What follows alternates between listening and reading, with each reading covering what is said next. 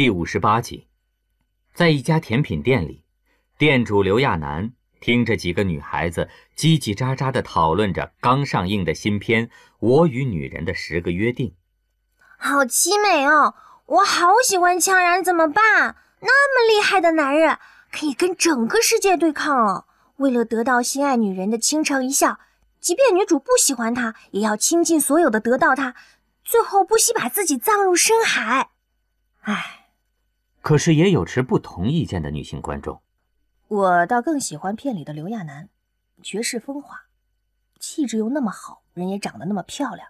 哎，据说历史上的刘亚楠比这个赵曼还要漂亮好几倍呢，那得是有多漂亮啊！怪不得男人会为她痴迷呢。尤其是，哎，她的舞姿多美啊，在没有女人的世界里，她简直就是照亮黑暗的灯塔呢。哎呀，太感人了。这种假惺惺的爱情片有什么看头啊？就我看，这个刘亚楠简直就是个笨蛋。也有独树一帜的观众批评道：“她哪里是什么女王啊？简直就是被男权社会洗脑的白痴！全世界就她一个女人，她具有多少优势啊？像那个楚灵啊，还有呃官职、小田七，对吧？都会拜倒在她的石榴裙下的，随便使点手段就可以统治这个世界了。” 哪有她那么白痴的女人呢？只会哭哭啼啼的啊！最后还被羌然带到海里去了。女人的优势她一点都不会用。可是羌然好厉害的，那么喜欢他，压根儿不可能的吧？是啊是啊，那么喜欢他，为了讨好他，让他当女王，为了保护他，琉璃海还有西联盟，他都毫不在乎的摧毁了，还为了他选择深海休眠。如果他跟别的男人在一起了，羌然一定会毁灭这个世界的。刘亚楠有一搭没一搭的听着，就跟在听别人的事儿一样。等忙完了手里的活儿，趁着休息的空档，他翻了翻手边以妙艳波的《我与女人的十个约定》为模板所写的一系列传记类书籍，《羌然与刘亚楠》，唯一的女人，强者永生，各种猎奇的故事都有，各种狗血，各种爱恨情仇。比如书中的羌然捂着胸口哀伤地对刘亚楠喊着：“我的爱，你怎么可以不爱我？”书中的刘亚楠更是捂着嘴悲泣地回道：“因为我爱妙艳波呀，我的心已经给了他，怎么还有另一颗心给你？”刘亚楠面无表情地把书合上。如果妙艳波地下有知的话，他真想踹妙艳波一脚。来到这个世界已经有两个多月了。自从苏醒后，刘亚楠就一直被这个世界雷得死去活来的。他怎么也无法想明白，百年后世界会变成这样。自己当初死活瞧不上的文青妙艳波，过了一百年后，居然能留下这么些东西继续给他添堵。而且这个世界已经完全超乎他的想象。刚苏醒的时候，他简直吓坏了。不知道为什么，本来应该跟他一起苏醒的羌然，居然没有苏醒。虽然休眠舱已经停止运转，可是不管他怎么推，怎么掐羌然的人中，他都是一副沉睡的样子。刘亚楠紧张兮兮地等了很久，才敢从水下船里出来。他还以为自己一出现就会被人认出来呢，所以刚上岸的时候都是小心翼翼的，头垂得低低的，还戴着帽子，生怕被人认出来。结果别说被人发现了，就连被人留意到都没有。这个世界别说会明目张胆的抢女人了，就他这副模样的走在路上，都没有人会多看一眼。那真是满大街的女人呐！让刘亚楠觉得奇怪的是，他的长相并没有引起那些人的注意。他起初还以为是自己这种长相的再生人太多了呢。可隐姓埋名的在这个世界生活了一段时间后，他才明白过来，此时整个世界早已经是物是人非，跟他所知道的那个世界完全不一样了。不管刘亚楠曾被多少人欢呼喜欢着，当这个世界并不缺少女人的时候，他的影子还是被抹去了。此时此刻，连头像都不是他原装的了，因为后世人觉得。能跟那些风华绝代的男人在一起的女人，就算没有倾城的美貌，也应该是艳丽的，让人不敢逼视吧？跟邻家小妹似的女人，开什么玩笑？大概是出于这种心理，起初只是一些装饰画公司偷偷做些微调，比如眼睛可以更大一些，鼻子可以更挺拔一些，这样可以增加一下销量。可慢慢的，这世上女人越来越多的时候，大家发现，原来刘亚楠真算不上什么优秀的女人吗？尤其是在化妆整容技术突飞猛进的近几年，以前把刘亚楠当做女神崇拜的男人。都发现了这个事实，这种女人有什么好崇拜的呀？满大街都是。更主要的是，以前没发现，现在再看就会觉得，羌然那样风姿绰约的男人身边待着这么一位连背景都不搭配的女人，简直是怎么看怎么别扭。原本还成双成对出现的画像，在女人日益增多的时期，大概是考虑销量的问题，渐渐变成了只有羌然一人的画像。后来，大概是有些机构觉得实在不妥当了，终于有人用电脑合成了一个刘亚楠应该有的样子，取代了那个邻家小妹般的女人。于是渐渐的，大家看到的画像就成了那一位连刘亚楠本人都不认识的大眼睛美女。刘亚楠有些失落，虽然没想到会被人一直记着，但是脸都变了这种事儿，就算他心胸再宽，也是备受打击。他怎么也算是清秀佳人吧？偏偏被羌人比得跟不是人似的。其实知道这个世界的情况后，刘亚楠一度想过要不要曝光自己的身份。不过，不管是最近电影里宣扬的那些，还是妙艳波在书里对羌然的描述，这个世界的人对羌然真的是又爱又恨。爱是因为羌然不管在小说传记里，还是真实的历史中，都是一位备受争议的人物。优秀是肯定的。世间少有的美男子也是真的，恨则是因为他无休无止的杀戮行为，不管是穷凶极恶的恶徒，还是手无寸铁的平民，他都是恐怖大王般的存在。更主要的是，他的回归意味着尘封百年的羌家军将会被唤醒。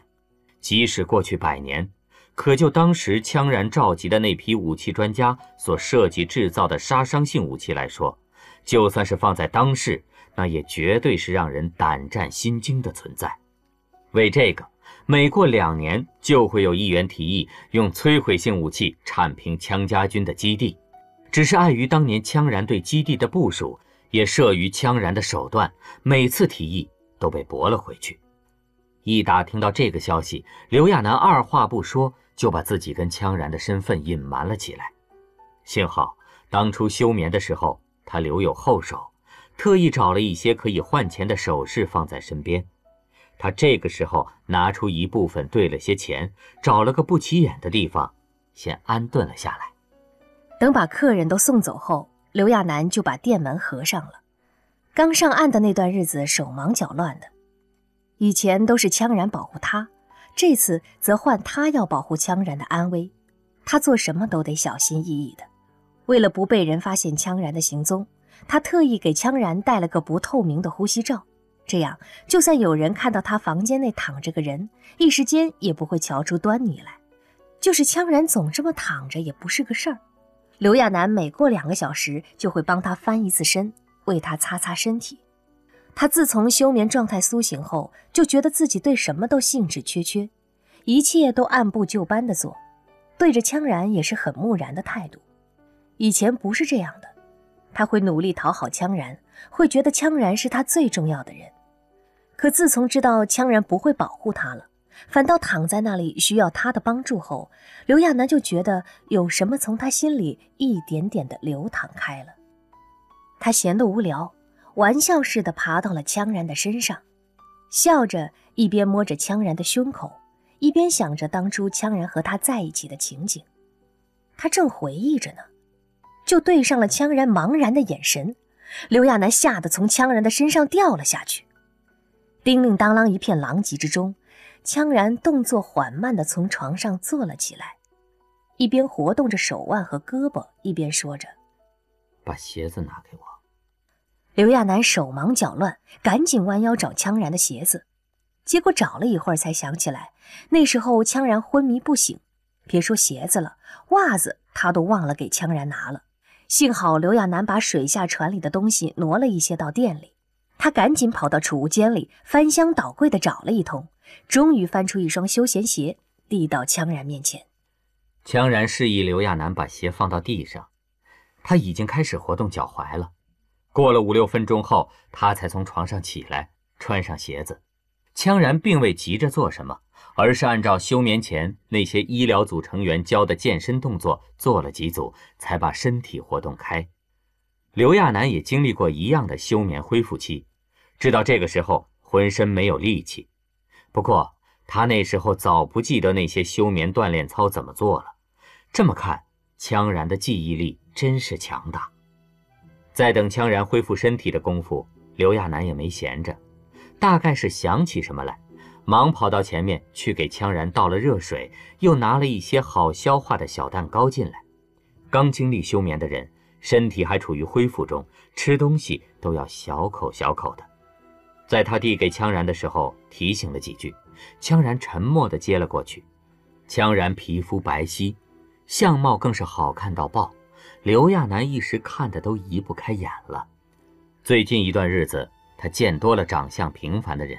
自从这个世界有了女人后，那长相就多样化起来，什么基因优化，压根是想都别想，都是自然选择。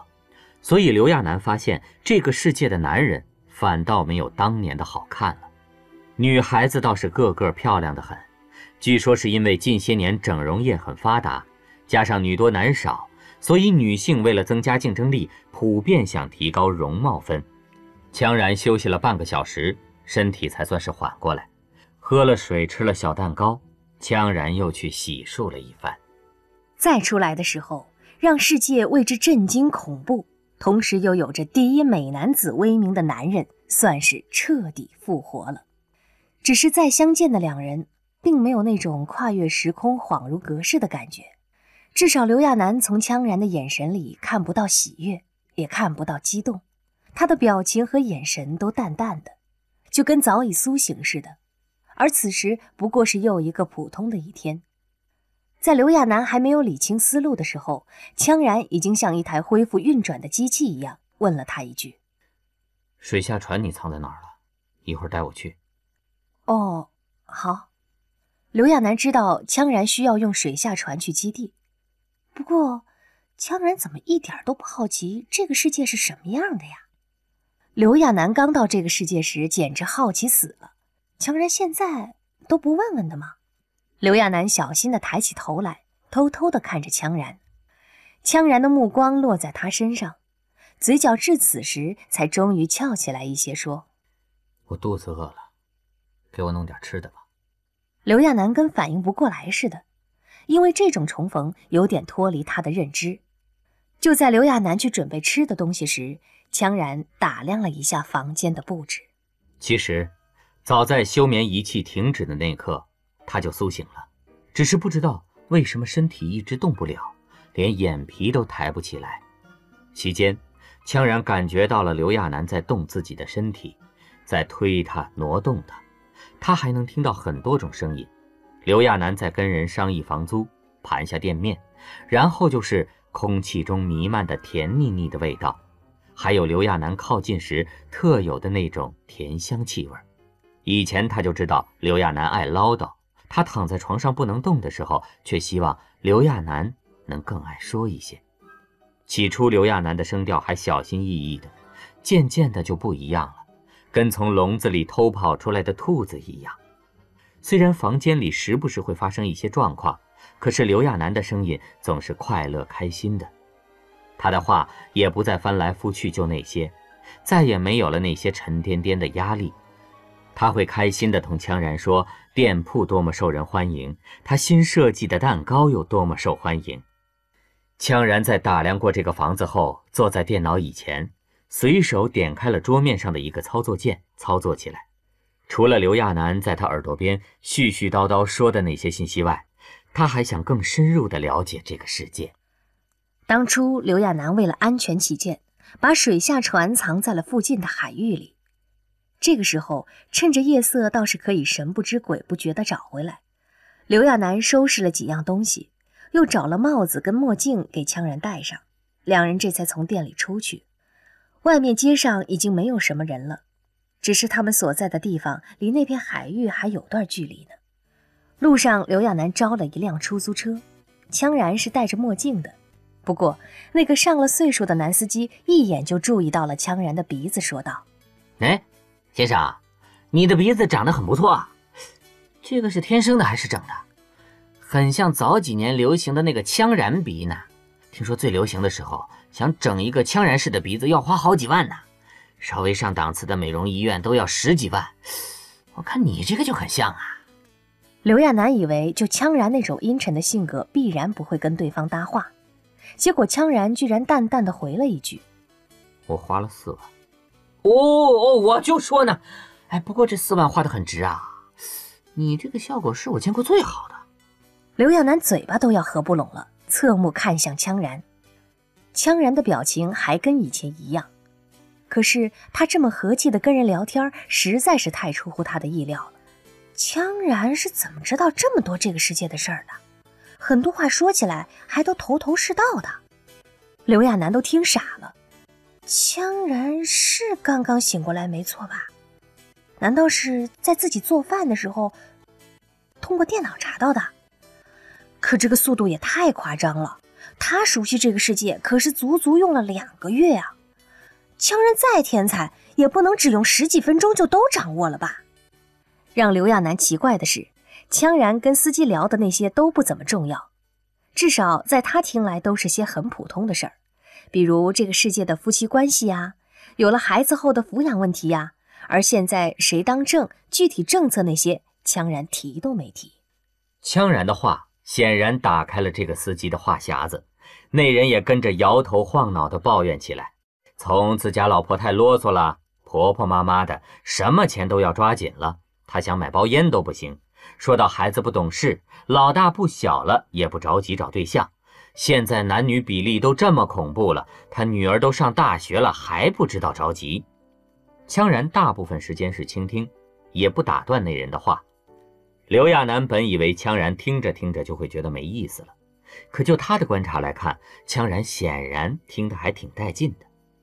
随着车子的行驶，过了半个多小时，出租车终于停了下来。因为靠近海边的地方有相关的政策，再往里只能是环保车才通行。刘亚楠他们下车后，步行着往里走去。离着大海还有段距离呢，却已经能闻到海的味道了，还有阵阵海浪的声音。只是，这个地方实在太空旷了，就算有些照明用的路灯，还是觉得空荡荡、黑乎乎的。刘亚楠一步步往前走着。想起刚苏醒时的无助跟寂寞，尤其是羌然一动不动的，还需要他的照顾，他简直觉得自己要被压垮了。不过，很快刘亚楠就镇定下来。很多事儿都是这样的，往回看的时候，才会惊觉自己这一路走来太不容易了。可在走的时候，只会想着，再加一把劲儿就可以了。就跟现在一样，看着离海边很远。可是真走的话，十几分钟就到了。羌然也不说话，期间一直在活动自己的手腕。其实羌然恢复的算快了，当初刘亚楠可是身体发麻了一整天，最后又是跳又是蹦的，折腾了一个礼拜才算是彻底缓过来。现在见羌然在捏手腕，刘亚楠想起自己当初的难受劲儿，也是感同身受。他伸过手去，把羌然的手腕拽了过来。其实光揉是没有用的，有几个穴位式的地方需要用力刺激几下才会有效果。刘亚楠这可是当初实验了好多次得出的结论。他找到那几个关键的点，左手用力按着，右手像掐一样不断帮羌然放松手腕，还有肩膀，他也捏了几下。就是羌然太高了，他捏的时候需要羌然低下头来。羌然身上是淡淡的沐浴乳的味道。刘亚楠上周才从打折的超市里买的，羌然的目光是平静的，可刘亚楠在对上他的视线的时候，还是感觉到了不同。羌然的表情给自己的感觉，还有羌然眼睛里蕴藏的那些情绪，刘亚楠真的觉得羌然就要在下一刻吻上自己了。羌然却始终没有行动，也没有抱他。羌然很冷静地直起身体，把自己的手腕。从刘亚楠手里抽了出来。